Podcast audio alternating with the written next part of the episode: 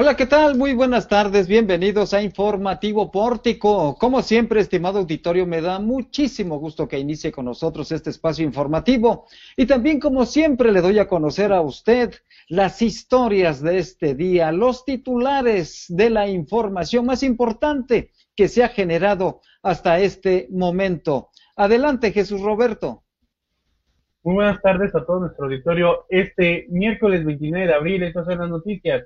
74 casos en Zacatecas, 10 recuperados y 8 decesos por COVID-19. Aprueban apertura de hospital provisional para coronavirus en Fresnillo. Guadalupe recibe respuesta del Ejecutivo para apoyar a médicos. Aposol cancela sus fiestas por la emergencia sanitaria. Ayuntamiento de Zacatecas entrega apoyos alimentarios a sectores vulnerables. La UAS prepara protocolo de prevención para el regreso a clases. Supermercados en Zacatecas acordonan departamentos no esenciales. En Información Nacional anuncia López Obrador nueva conferencia de prensa. Coparmex aclara, labor de Javier Lozano es voluntaria. Él responde que no. Por tiempos electorales, oposición rechaza reasignar presupuesto, dice López Obrador. Y las playas de Veracruz lucen un tono turquesa sin gente. Y hoy, en entrevistas con Ismael Camberos Hernández, titular de la Secretaría de Seguridad Pública del Estado, y Jorge Luis Pedrosa, titular de la Secretaría de Obras Públicas. Ahí tiene usted este menú informativo. Quédese con nosotros esta tarde ya de miércoles 29 de abril. Es una tarde que ha empezado a nublarse en la zona conurbada Guadalupe, Zacatecas. Estamos transmitiendo desde el confinamiento voluntario pero trabajando fuertemente para mantenerlo a usted muy bien informado sobre los últimos acontecimientos. Y como siempre, estimado auditorio, vámonos a lo que está sucediendo en este momento. ¿Cuál es el resultado del comportamiento del COVID-19 en Zacatecas? Jesús Roberto, tienes la información como todos los días. Muchas gracias, Juan. Y efectivamente ya son 74 casos de COVID-19 en Zacatecas. Al corte de la una de la tarde de este miércoles, se anunciaron que eh, se, hay dos casos más en el estado, uno en Guadalupe y otro más en Villanueva. Cabe destacar que estos ya son contagios comunitarios, es decir, que ya no tienen que ver si tuvieron contacto o no con, directamente con una persona enferma o que viene del extranjero. Igualmente se reportó 10, 10, personas recuperadas, cuatro en Guadalupe, cuatro en Zacatecas, uno en Fresnillo y uno en Sombrerete. Y lamentablemente tenemos ocho decesos. Hoy por la mañana se informaba que un hombre de la tercera edad había fallecido en el municipio de Fresnillo. Caramba, pues eh, con razón está preocupado el presidente municipal de Fresnillo, Saúl Monreal Ávila. Empieza por ahí a mostrarse una situación muy adversa del comportamiento del COVID en el mineral, Jesús Roberto. Sí, efectivamente, y como ya lo ha dicho el presidente municipal de Fresnillo en reiteradas ocasiones durante esta contingencia, pues invita a los fresnillenses a quedarse en casa y seguir las recomendaciones para evitar más contagios, ya que pues espera un repunte, dijo el gobernador del estado, se espera un, un gran repunte para el 10 de mayo. Caramba, pues es un escenario muy, muy difícil, pero muchos fresnillenses no quieren quedarse en casa, son renuentes y hay, hay mucha necedad que puede tener algunas consecuencias. Pero pues, de modo, de modo, eh, las autoridades tendrán que empezar a endurecer incluso algunas medidas de restricción para que los ciudadanos se mantengan en casa. Bueno, pues a propósito de Fresnillo, hay un proyecto muy interesante que se está generando ahí, tiene que ver con un hospital especial para los pacientes de COVID-19. Landy Valle ha estado muy atenta de lo que sucede allá en el mineral. Landy, buenas tardes, adelante con la información. Hola, ¿qué tal Juan? Te saludo a ti y a todo el auditorio. Y bueno, pues ya hablando de medidas preventivas, el alcalde Saúl Monreal Ávila anunció que el gobierno federal dio la autorización de la adaptación de un espacio para un hospital provisional de COVID en el municipio de Fresnillo para la atención especializada de estos pacientes. El presidente expuso que este se aprobó con la condición de que estuviera cerca de las instalaciones de la clínica del Instituto Mexicano del Seguro Social, por lo que se realizó la gestión a la empresa minera Fresnillo PLC para el préstamo de un terreno, el cual será en el Parque de Béisbol La Calera. Agregó que este hospital provisional contará con al menos 50 camas con ventiladores, así como los insumos para la atención de casos positivos. Al día de hoy ya se encuentra personal de gobierno de México trabajando en estas instalaciones. Sin embargo, no se ha dado una fecha para que este comience a operar, Juan. Pues está proyectado hacerse con material prefabricado y creo que tardarían como unas dos o tres semanas en levantarlo. ¿eh? Es alguna de las informaciones que han estado trascendiendo, Holandi. Es material prefabricado y el apoyo de la empresa minera es muy importante y siempre ha sido esta empresa minera muy, muy solidaria con los fresnillenses. Así es, Juan. De hecho, en conferencia de prensa, el presidente municipal agradeció esta disposición que tiene la empresa en coadyuvar al municipio y ante este panorama de la pandemia. Eh, anteriormente ya les habíamos hablado de esta situación, de este hospital provisional que estaba pues pensado para construirse en el centro de convenciones, sin embargo, pues por esta petición que hizo el Instituto Mexicano del Seguro Social, se cambió a estas otras instalaciones. Eh, qué bien que se dieron este estas decisiones para que el hospital esté a un lado de la clínica hospital del Instituto Mexicano del Seguro Social. Es muy práctico que así sea. Ojalá y que dé muy buenos resultados y se puedan atender ahí a los pacientes en los próximos días, en las próximas semanas. Es un escenario complicado, pero se está tratando de prever ese tipo de emergencia sanitaria. Vamos a ver, mientras tanto, qué está sucediendo en Guadalupe. Jesús Roberto, adelante con la información.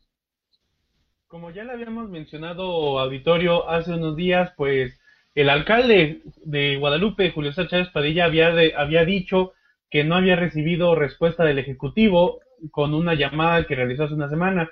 Pues hoy informó a través de redes sociales que el Ejecutivo ya le contestó y se suman a esta propuesta que tiene él de la renta de, cuartos de un hotel ubicado en el Boulevard López Portillo, a un costado del Parque Arroyo de la Plata, en donde se prevé que llegue ahí los médicos que están colaborando y, y, combatiendo el COVID-19 en la unidad de emergencias médicas, la UNEME, en la calzada García Salinas.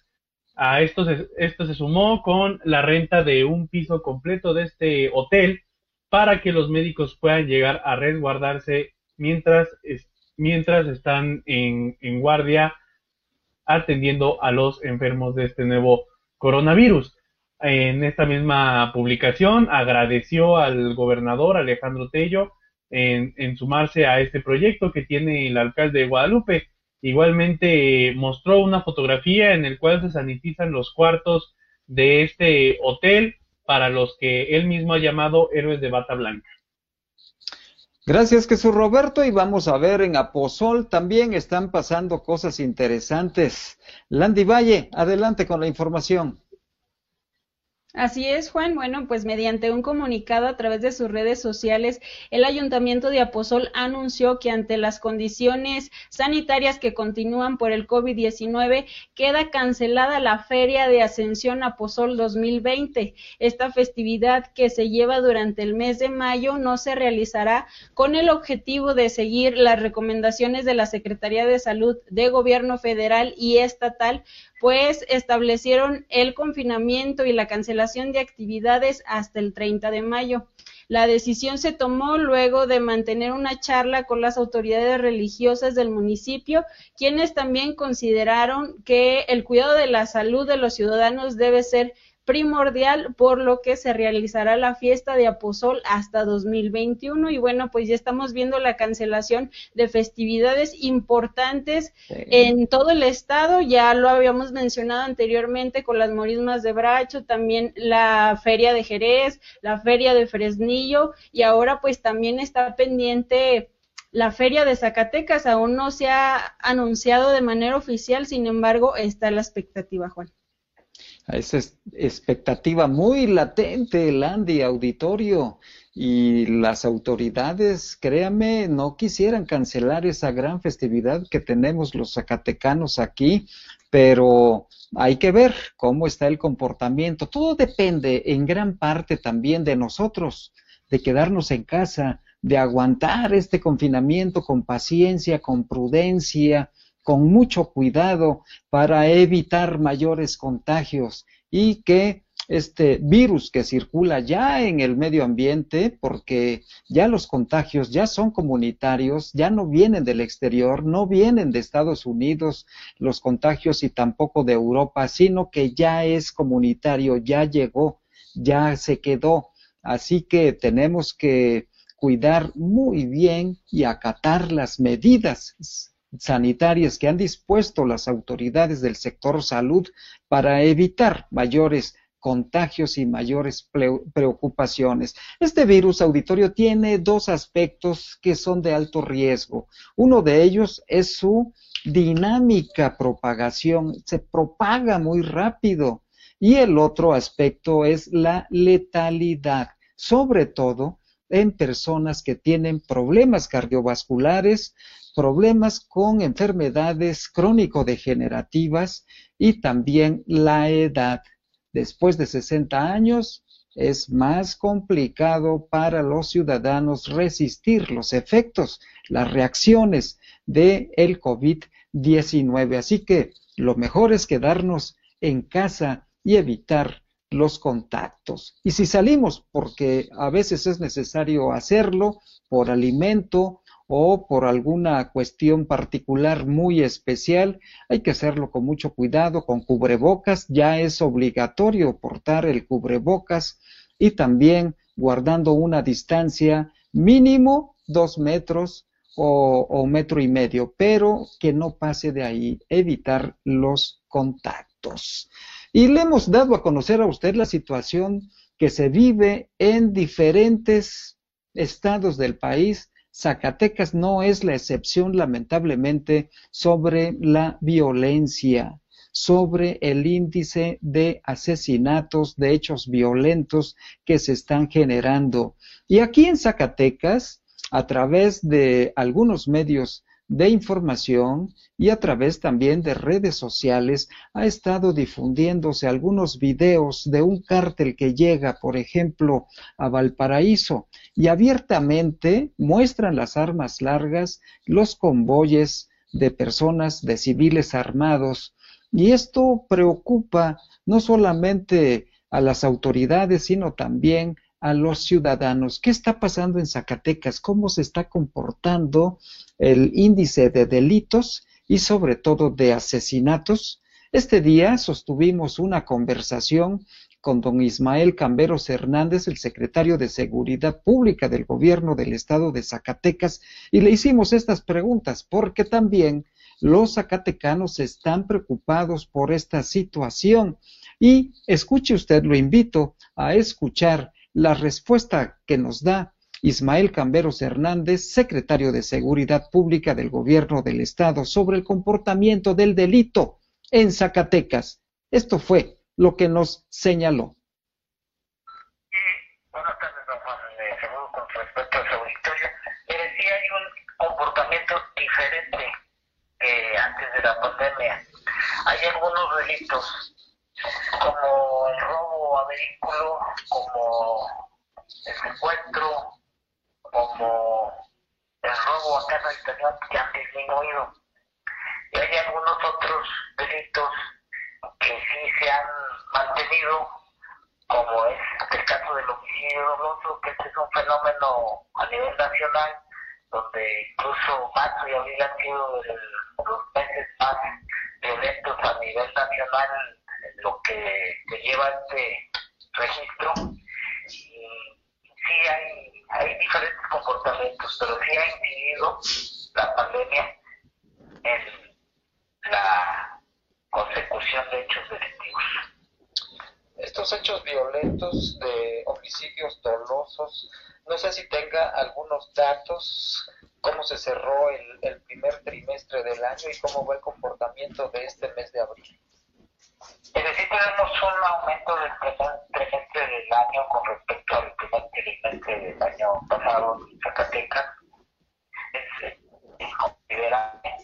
Aquí lo que nosotros analizamos es que los grupos delictivos de alguna manera han aprovechado también esta pandemia para tratar de ganar territorios. Tenemos aquí una pugna en el estado de dos grupos cárteles grandes a nivel nacional, pues que quieren ganar terreno aquí en el estado zacatecano.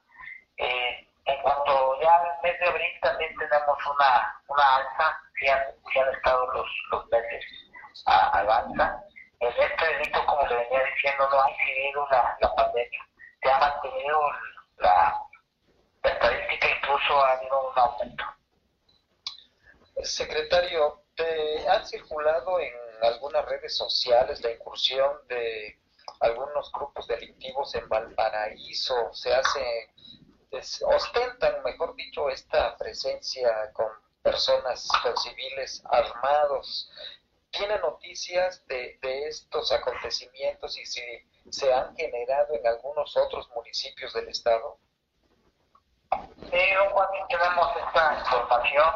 Eh, les puedo compartir que la dos últimas reuniones del grupo de coordinación que estas las hemos seguido llevando puntualmente que encabeza el señor gobernador Alejandro Tello. Hemos analizado pues esta situación. Ahí la Guardia Nacional, el Ejército, que tiene presencia la Guardia Nacional del, del municipio de Valparaíso, pues va, estamos tomando medidas coordinadas, también Policía Estatal está haciendo vigilancia en estos municipios que, se han presentado este tipo de situaciones, como Escobedo y Valparaíso. También tenemos noticias, pero ahí no hay evidencias de, que estos grupos este, han tenido presencia en Entonces, estamos reforzando eh, también este municipio que siempre pues, ha sido, eh, pues, en materia delictiva, ha sido un poco rojo para el Estado. ¿Algo que quiera agregar sobre esta eh, estrategia de seguridad que hay en Zacatecas, secretario? Bueno, mire, lo que quiero agregar es que desde la pandemia las instituciones policiales del Estado, de la Secretaría de Seguridad Pública, siguen trabajando, seguimos trabajando, que no vamos a bajar la guardia, que se, se siguen haciendo pues esta contención se han tenido importantes aseguramientos y que eh, seguiremos dando resultados para proteger y servir a la comunidad. Hasta ahí la entrevista con el secretario de Seguridad Pública, con Ismael Camberos Hernández, el comportamiento delictivo, la incidencia delictiva se ha incrementado sobre todo en los crímenes dolosos. El primer trimestre de este país, los resultados así lo demuestran y abril también lleva un comportamiento a la alza en comparación con el año pasado, el 2019. Bueno, pues vamos a ver ahora, mientras tanto, qué es lo que sucede en el ayuntamiento de Zacatecas, cómo se está trabajando en este escenario de la pandemia. Jesús de Ávila, adelante con la información. Muchas gracias, Juan. Eh, en el caso del ayuntamiento de Zacatecas, que ha implementado un fondo de contingencia para este año, precisamente por el COVID-19, pues se han entregado despensas y apoyos alimentarios a los sectores vulnerables del municipio de la capital Zacatecas. Y es que precisamente había anunciado el alcalde en días anteriores que sería este reparto de, de despensas y de apoyos a aquellos que son más susceptibles al contagio, como adultos mayores de 60 años, madres jefas de familia, personas con discapacidad y también a todas esas familias que enfrentan algún grado de vulnerabilidad, sobre todo en las colonias marginadas de este municipio. Indicó que estas, estas acciones se llevan de la mano tanto con el Banco de Alimentos de Zacatecas en conjunto con la Segalmex, igualmente con empresas privadas como la, como la, minera Capstone, como FEMSA, Fuerzas Zacatecas, Asociación Civil y Torres Corso. En, en conjunto con, con, la iniciativa privada es como se han, se han logrado hacer estas entregas de apoyos alimentarios en la capital. Se sigue, se sigue trabajando y se sigue participando también. Hay empresas y personas que están colaborando solidariamente en este escenario de la pandemia en nuestro estado. Vamos a ver ahora qué es lo que está sucediendo en la Universidad Autónoma de Zacatecas. Si en este momento, cómo están ellos preparando el regreso a clases, de qué forma. Landy Valle conversó este día con el rector de nuestra máxima casa de estudios, con el doctor Antonio Guzmán Fernández. Adelante con la información, Landy. Bueno, Juan, ya un mes del regreso a clases presenciales, el rector de la Universidad Autónoma de Zacatecas, Antonio, Guzmán Fernández, expuso que se trabaja en un protocolo de prevención para el inicio de clases del 30 de mayo para alumnos semiescolarizados y el próximo primero de julio para escolarizados. Este protocolo considera que la comunidad universitaria sigue las medidas de prevención como el uso de cubrebocas, gel antibacterial, asimismo el uso de caretas en algunos espacios como las clínicas, donde lo deberá usar desde los maestros y alumnos, así como también la sanitización de los espacios, la cual se prevé que se realice una semana antes del ingreso del personal y alumnos. Guzmán Fernández aseguró que hasta la fecha se han seguido las recomendaciones establecidas por el sector salud, pues los docentes han continuado con sus actividades mediante plataformas digitales y hasta el momento no se tiene conocimiento de que algún miembro de la comunidad universitaria tenga antecedentes de contagio o alguna sintomatología. Muy bien, pues hasta ahí la, la, información. Hay que recordar también que hay un proceso de renovación en la dirigencia sindical, en el Sindicato Nacional Académico de la Universidad Autónoma de Zacatecas, el ESPAGUAS, pero esta pandemia ha venido a modificar totalmente el calendario electoral en nuestra máxima casa de estudios. Vamos a, a buscar al coordinador del proceso electoral universitario para que nos dé información cómo se está previendo la renovación por ahí, tanto del sindicato como también en la máxima casa de estudios. Este año también habrá nuevo rector en la Universidad Autónoma de Zacatecas. Esa información se la vamos a tener pronto.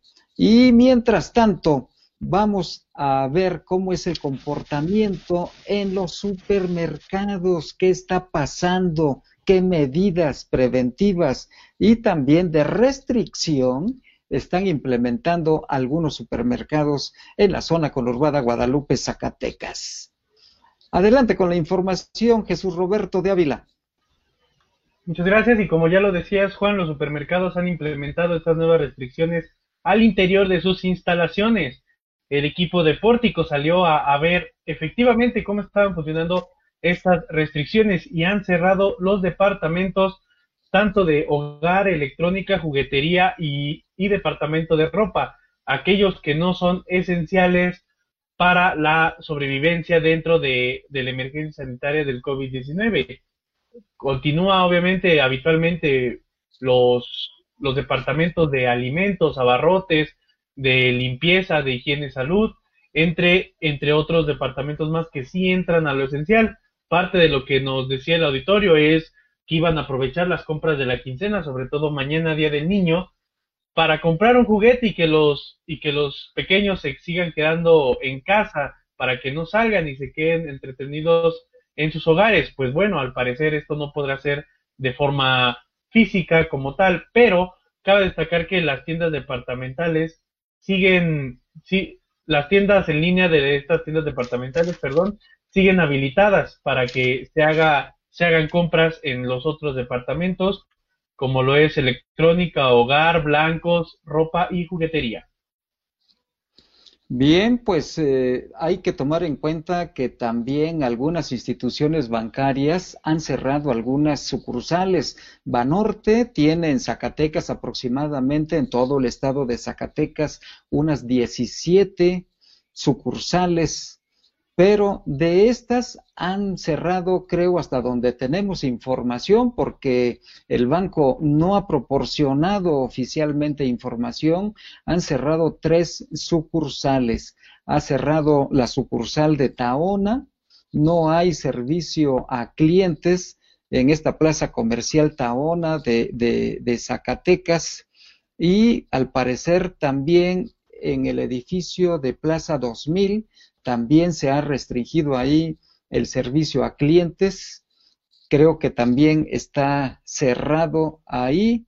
Y este. ¿Y en dónde más tengo? Bueno, pues Jerez cerró.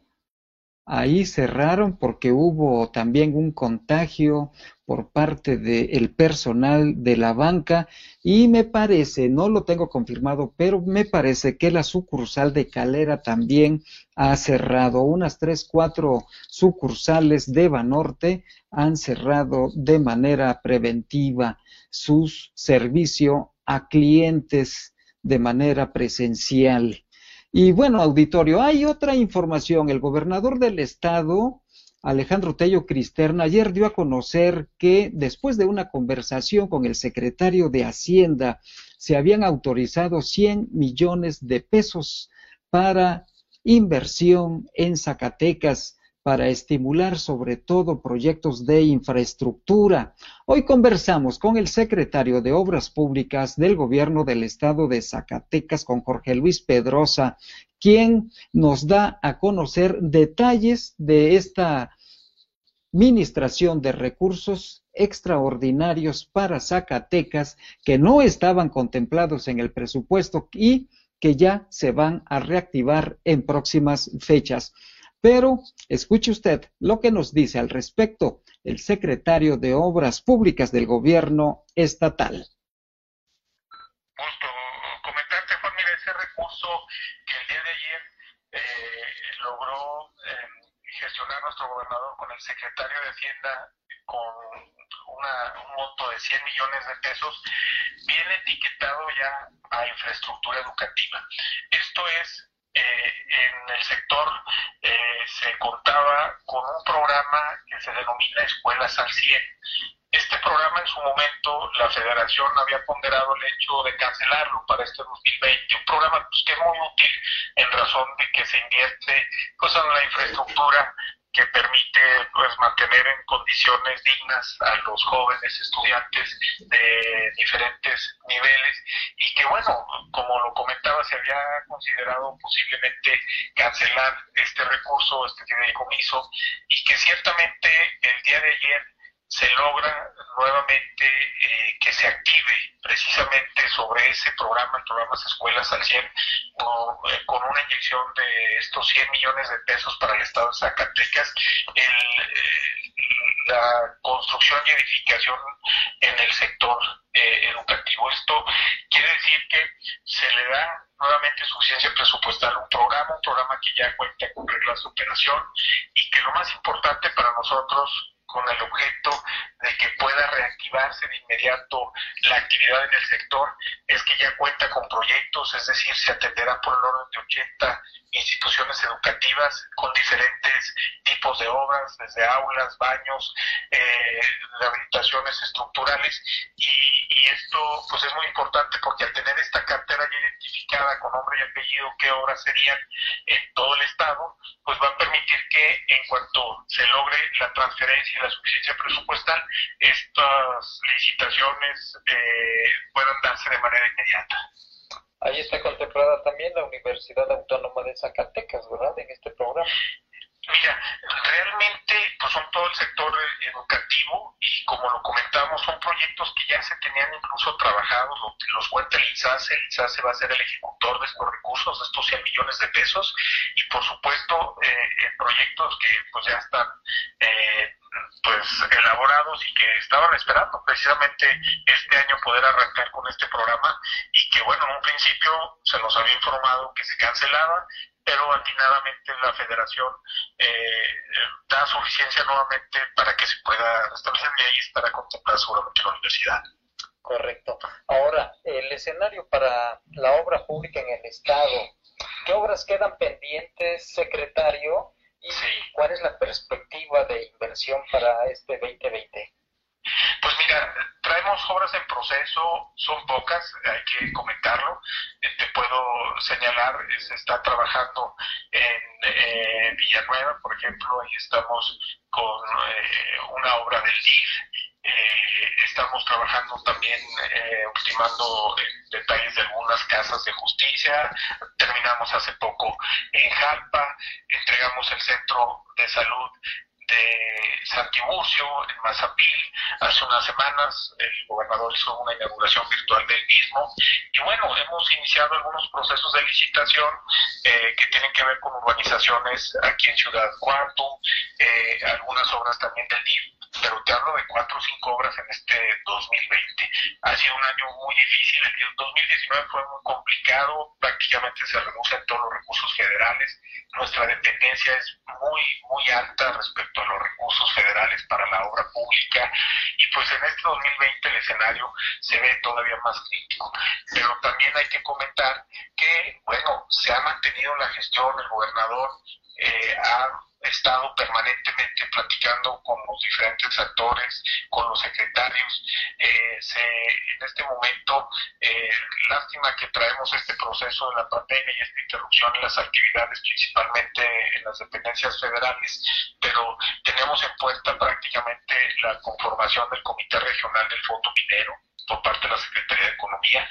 Eso nos activará con saldos que tenemos de este fondo que ya los podemos ejecutar del 2016 y 2017, recursos que andan por el orden de los 400 millones de pesos y que nos van a permitir en esta segunda parte del año, porque pues prácticamente se nos han ido estos primeros meses eh, y más aún con esta situación eh, de la pandemia, en, gestiones, en, eh, pedirle a la federación estos recursos para poderlos aplicar y esperemos que esto nos permita activar eh, parcialmente el sector de la construcción en el estado y que nos dé para que pues a su vez como tú bien lo sabes se activen los otros sectores productivos pues al eh, activar el sector de la construcción tres cuartas partes de los sectores productivos se activan y creo que el gobernador a eso le está apostando está buscando eh, que encontremos los mecanismos que permitan que el estado con lo poco o mucho que se logre se invierta en infraestructura para activar precisamente las demás ramas y los sectores productivos. Hasta ahí la entrevista con Jorge Luis Pedrosa, pero también le preguntamos al secretario de Obras Públicas del Gobierno del Estado qué va a pasar con la carretera cuatro carriles de Zacatecas a Aguascalientes y esta fue la respuesta de él.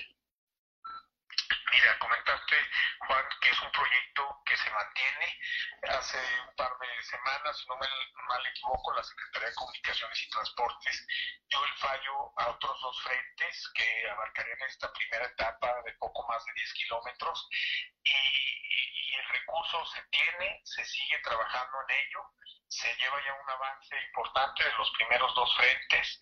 Y lo que hay que destacar también es que hace un par de semanas recibimos también un comunicado los gobiernos de los estados por parte del secretario de Comunicaciones y Transportes pidiendo el apoyo a los estados para que las labores que se llevan a cabo de obras, conservación y mantenimiento de la red carretera, tanto federal como las estatales, se consideren prioritarias y que se permita mantener la actividad en este sector. Entonces, eso pues nos respalda en que el proyecto se mantendrá eh, primero por contar con la suficiencia ya etiquetada en esta primera fase y segundo porque en este periodo en donde la mayoría de las actividades se han detenido, se han suspendido en el sector y, concretamente en el ramo caminero se está buscando que se mantenga la actividad y que logremos que los proyectos que están en proceso eh, se logren. Eh, y este es el caso de la carretera de Zacatecas Aguascalientes, la carretera 45, y que, bueno, pues se mantiene eh, trabajando en estos cuatro frentes en esta primera etapa. ¿De, ¿De cuánto es la inversión en esta primera fase? Son es por el orden de los 400 millones de pesos lo que se invierte en esta primera etapa. Hay que recordar que el presupuesto que se tenía hasta el año pasado eh, de todo el proyecto en general, considerando los dos libramientos que se tendrían tanto en Ojo Caliente como en Luis Moya, eh, oscilaba por el orden de los 2.500 millones de pesos en el proyecto eh, general. Pues hasta ahí la información, un año muy complicado para esta dependencia y sobre todo para el sector de la construcción. Imagínese usted, el presupuesto para obras públicas es de cero en este año 2020.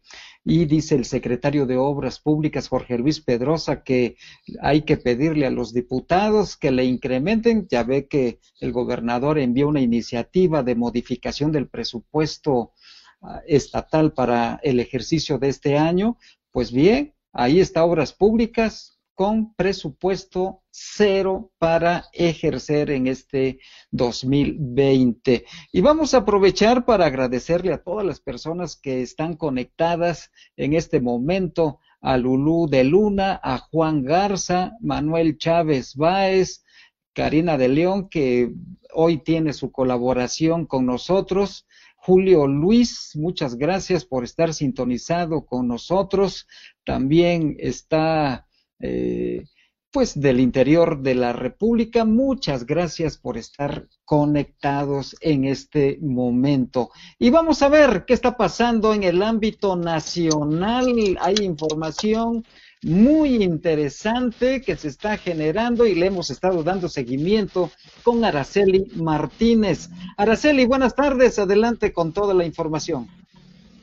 Hola, ¿qué tal, Juan? Muy buenas tardes. Te saludo a ti y a la audiencia con mucho gusto. Ya es miércoles 29 de abril y en información nacional, no me lo van a creer, pero AMLO anunció una nueva conferencia de prensa es la cuarta y será de 8 a 9 de la noche, así es que si no tenían nada que hacer después de la conferencia de, de salud, seguirá la de la de esta que se que se está enfocada para la Secretaría de Bienestar, es un informe sobre la dispersión de sus recursos y bueno, Andrés Manuel López Obrador dijo que ante el panorama de desinformación que existe, eh, de esta manera se busca evitar la propagación de noticias falsas.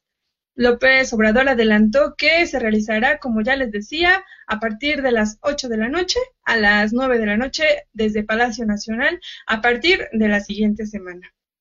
Y al ser cuestionado sobre si las ruedas de prensa podrían convertirse en virtuales con motivo de la prevención para el contagio de esta enfermedad COVID-19, el mandatario desestimó que por ahora eh, modificar el, no va a modificar el formato de las conferencias matutinas, que se va a seguir así, porque él ya les tiene bastante cariño, así fue como lo dijo. Eh, en otro tema, también en la mañanera, por tiempos electorales, eh, el presidente Andrés Manuel López Obrador consideró que por los tiempos electorales el conservadurismo está en contra de que se modifique el presupuesto ante la nueva realidad económica que está dejando el COVID-19. El mandatario indicó que esta propuesta es para evitar que se siga ejerciendo el presupuesto de manera discrecional y que se asignen partidas para otros fines. Aquí hay que recordarle al público que el pasado 23 de abril el presidente envió una iniciativa de reforma para que el presupuesto 2020, perdón, pueda ser modificado y que, entre otras cosas, Hacienda pueda cambiar, eh, pueda hacer cambios en las partidas en caso de emergencias económicas, pues como la que se prevé después de esta pandemia. Eh, respecto a las voces que han criticado esta propuesta de reforma, como la del diputado Porfirio Muñoz Ledo, quien también es morenista, el presidente de la República dijo que el legislador está en todo su derecho de ejercer la crítica. Muñoz Ledo ha establecido que esta facultad daría poderes unipersonales al poder ejecutivo, lo cual es un riesgo para él, para pues para el poder eh, ejecutivo. Eh, el otro tema también, ayer les platicaba sobre la Coparmex que había dado a conocer que puso como su vocero especial a Javier Lozano. Bueno, esta mañana emitió un comunicado en el que aclaró que Javier Lozano Alarcón colaboraría como voluntario, como vocero voluntario en diversas en diversas tareas de la propia agenda pública, ¿no? Pero el político prefirió mejor no sumarse a las filas porque de manera voluntaria a él no le interesa. La aclaración se registró luego de que ayer les dimos a conocer la integración de Lozano Alarcón como vocero especial de este organismo privado que es la Coparmex. Sin embargo, eh, después de que se precisó que el único titular de la vocería es el presidente nacional, Gustavo de Hoyos. Entonces él indicó que mm, realmente no, pues voluntariamente a él no le interesa y entonces mediante su cuenta de Twitter muy irónicamente dijo, ¿saben qué? No, next. Eh, también además en entrevista con Ciro Gómez Leiva expuso que ya no será vocero especial para la defensa del Estado de Derecho de la Coparmex. Dijo, yo no soy vocero ni nada de la Coparmex, se deslinda de la Coparmex. Ahí hubo un error, ah. una situación, se de presión, no sé, pero la manera en la que se invitó y luego se desinvitó no fue la correcta y así es como está sucediendo. En la mañana hubo bastante trending topic acerca de Javier Lozano por es, justo por esta situación y bueno, lo que también está en las redes sociales es bastantes fotografías de las playas de Veracruz con, con tonos turquesa. Una situación, eh, vaya, eh, nueva, ¿no? Para las, las playas. Eh, esto debido a que la zona de playas de Veracruz y Boca del Río, pues, se pueden captar con un, un tono de agua muy clara, donde resaltan los colores azul turquesa, debido a la falta de actividad recreativa de turistas. Estas playas, pues durante las temporadas vacacionales, lucen abarrotadas por cientos de turistas que disfrutan de este destino, claro. Sin embargo, pues en esta ocasión se encuentran cerradas debido a la contingencia y ha dado un espectáculo muy, muy, muy, muy padre, muy hermoso en, tonos azul turquesa. Y así es como lo han estado publicando en distintas redes sociales los que han podido estar cerca de las playas, pues debido a que viven por ahí y que pueden darnos, eh, pues a, medida que pueden en sus fotografías, en un poco de lo que se está observando, pues vaya que la Tierra necesitaba respirar. Sí, cómo no. Y es algo que en México no hemos hecho, creo, hasta donde tengo entendido, que es darle un descanso a nuestras playas, a nuestros lugares turísticos, cuando no sea temporada alta de vacaciones. En, Europa, por ejemplo, se pone durante la etapa que no es vacacional, se ponen piedras como de río en toda la, en toda la arena para evitar precisamente la erosión, el desprendimiento, eh, etcétera de, las arenas en Francia, por ejemplo, en Italia, en España, pero aquí no le damos un respiro a nuestras costas, a nuestras playas, y he visto bastantes fotografías ahí de, de Veracruz que ha generado una gratísima impresión porque yo la verdad, pues la tonalidad del mar veracruzano la conozco de más oscura. Ah, tú que eres de allá de Veracruz. Sí. Claro. Y ahorita dan ganas de ir, ¿verdad? De estar allá, se ve muy bonito, muy, muy, este, muy placentero, pero eh, hay que darles un respiro a nuestras playas, hay que cuidarlas. Ya vimos lo que sucede cuando no hay esta saturación, esta aglomeración y por supuesto también el descuido de muchas de nuestras playas que son contaminadas con basura y a veces hasta con otro tipo de componentes porque algunos ríos desembocan y van contaminados, en fin, nos hace reflexión. Y ahora pues es muy grato a la vista, Ara, Claro que sí, ¿no? Y pues invitar a que, la, que una vez terminado esta, esta situación de confinamiento, vayan a visitar las playas veracruzanas. Vamos a pues, Veracruz. Vamos a Veracruz y aportar, ¿no? Aportar a la madre tierra, no tirando, cuidando muy bien el medio ambiente, recogiendo la basura, eh, utilizando ahí cosas muy friendly, eco-friendly, ¿no? Claro, claro, por supuesto, necesarísimo además. Y pues el presidente López Obrador, caramba, lo escuchamos hablar y decir cosas y no es lo más conveniente en estos tiempos en los que hay que sumar, hay que sumar no hay que restar, debemos estar unidos para sacar adelante al país.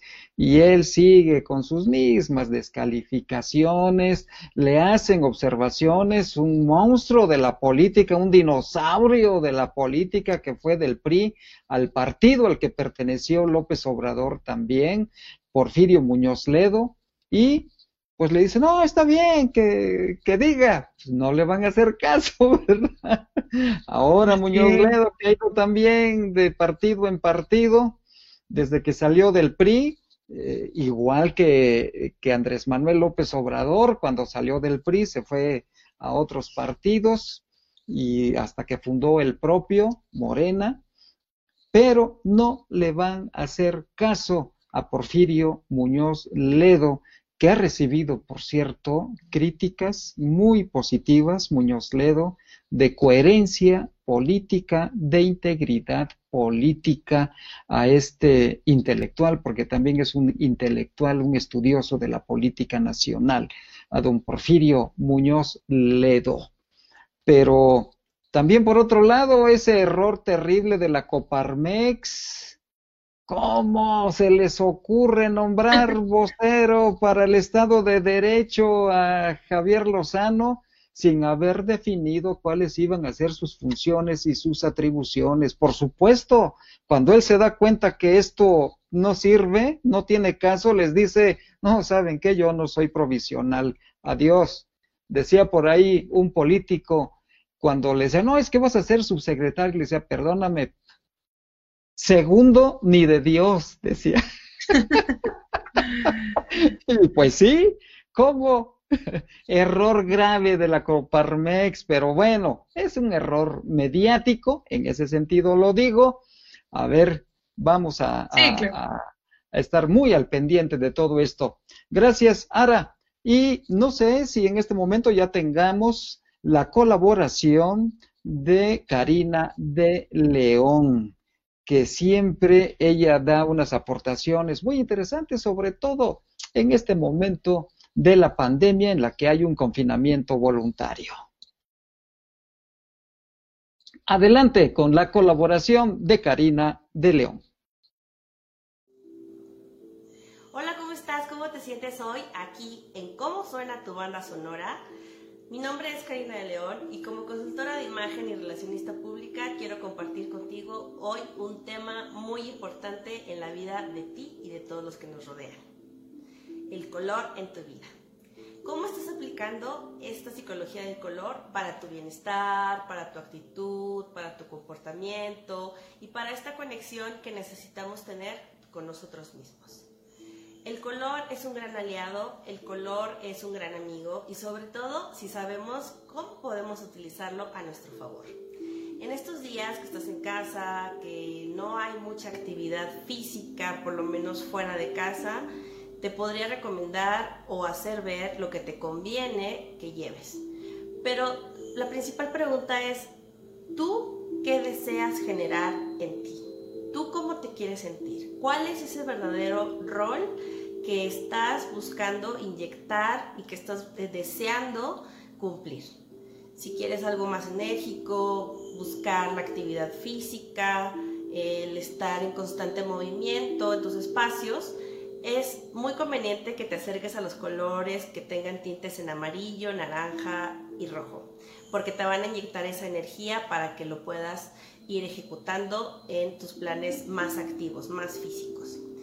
De otro lado, si estás en espacios más estáticos, en espacios a lo mejor más reducidos, si estás en un espacio más horas de lo que prevías anteriormente en tu casa, es importante que te acerques a colores que te den bienestar, que te den paz, que te den calma y que no te sientas acelerado como querer salir de, de donde estás corriendo, ¿sí?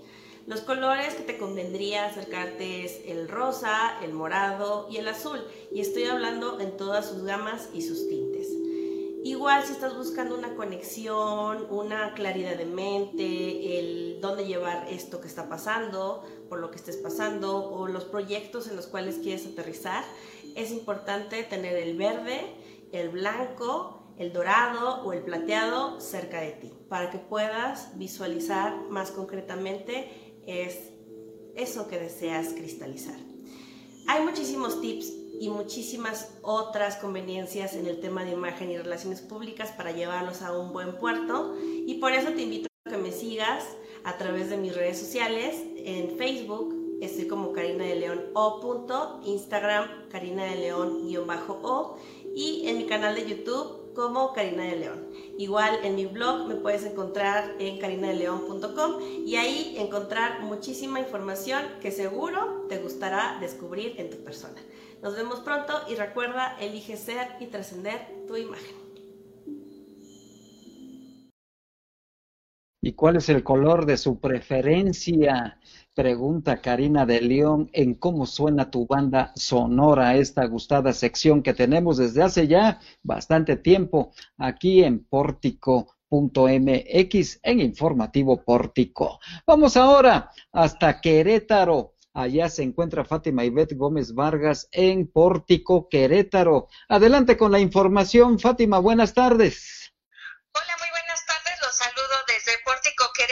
El día de hoy pues les tengo eh, una iniciativa más ahora de uno de los municipios, en este caso el municipio de Corregidora, pues están entregando kits con cubrebocas y gel antibacterial. Mucho se ha comentado de estos brigadistas eh, que están diciéndole a la gente que por favor no esté en la calle, que no haga actividades al aire libre. Y pues bueno, acompañado de estas recomendaciones, se han entregado 14.400 de estos kits que contiene un gel antibacterial de 120 mililitros y tres cubrebocas. Estos apoyos llegarán hasta 35 mil y se van a repartir en los transeúntes en las diferentes colonias de aquí de Corregidora.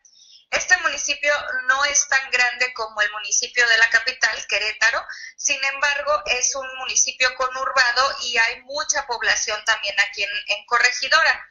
Esta es una de las buenas iniciativas que ha tenido el, presidente municipal, Roberto Sosa, quien se le ha visto también muy activo en sus redes sociales, él personalmente entregando los kits, eh, yendo a algunos lugares, hablando con tianguistas, con las medidas adecuadas, por, supuesto. Esto eh, habla muy bien de las iniciativas que están teniendo municipios no tan grandes, pero sí conurbados de la capital, que pueden ayudar mucho a ir minimizando el número de contagios, como también lo hace un municipio aquí muy cercano que se llama Huimilpan, que también están, este, aunque no hay tantos contagios, pero siguen con las medidas eh, preventivas muy, muy fuerte. Buenas iniciativas, Fátima, en Huimilpan, en Corregidora, y parece que Querétaro se pone las pilas para generar este tipo de medidas de prevención y de atención a la población. Pues sí, no, no está de más, ya que eh, sobre todo la zona conurbada de aquí de Querétaro tiene bastante población y pues es, es lo mínimo que se puede hacer para que todos estemos eh, a salvo, porque pues la mayoría de la gente se está viendo que no está consciente de lo que es la fase 3. Mm, parece como si ya estuviéramos cansados de estar en casa y claro que lo estamos, pero bueno, ahora es cuando hay más que apretar el, el paso y no dejarnos vencer. Totalmente de acuerdo, Fátima. Muchas gracias, buenas tardes y hasta mañana. Hasta mañana, un saludo es Fátima Gómez Vargas desde Pórtico, Querétaro. Y tienes razón, aquí también vemos que todavía hay eh, muchas personas que no usan el cubrebocas y este es obligatorio. Vamos ahora a ver, a dar un vistazo, mejor dicho, a la información internacional. Araceli Martínez, adelante. En información internacional hay una nota que varias agencias internacionales como AFP y Reuters tienen hoy, publican hoy sobre una farmacéutica estadounidense de nombre Gilead Sciences Inc., que dijo que su fármaco experimental Remdesivir cumplió con el objetivo principal de un ensayo clínico realizado en pacientes de COVID. El ensayo se estuvo llevando a cabo por el Instituto Nacional de Alergias y, Enfermedades Infecciosas de Estados Unidos y se proveerán más datos al respecto en una sesión informativa de allá de Estados Unidos. Esta es la primera vez que se ha demostrado que un medicamento tiene efecto contra eh, la enfermedad COVID-19 que ha cobrado más de dos millones de vidas en todo el mundo. Pues tal vez sea una buena noticia y esa es la información internacional de hoy. Nos vemos mañana. Gracias, Araceli. Gracias a usted por haber sintonizado Informativo Pórtico. Muchas gracias por su preferencia y sobre todo, gracias a usted por su confianza. Muchas gracias. Nuestro agradecimiento a todos los que se han conectado este día. No se olvide, mañana en punto de las 3 de la tarde tenemos una nueva cita aquí en pórtico.mx, en informativo pórtico. Gracias a todo el equipo de trabajo que hace posible que usted esté debidamente informado. Gracias a Araceli Martínez, a Landy Valle, a Jesús Roberto de Ávila y por supuesto a nuestro gurú cibernético, Omar Reyes. Soy Juan Gómez. Hasta mañana.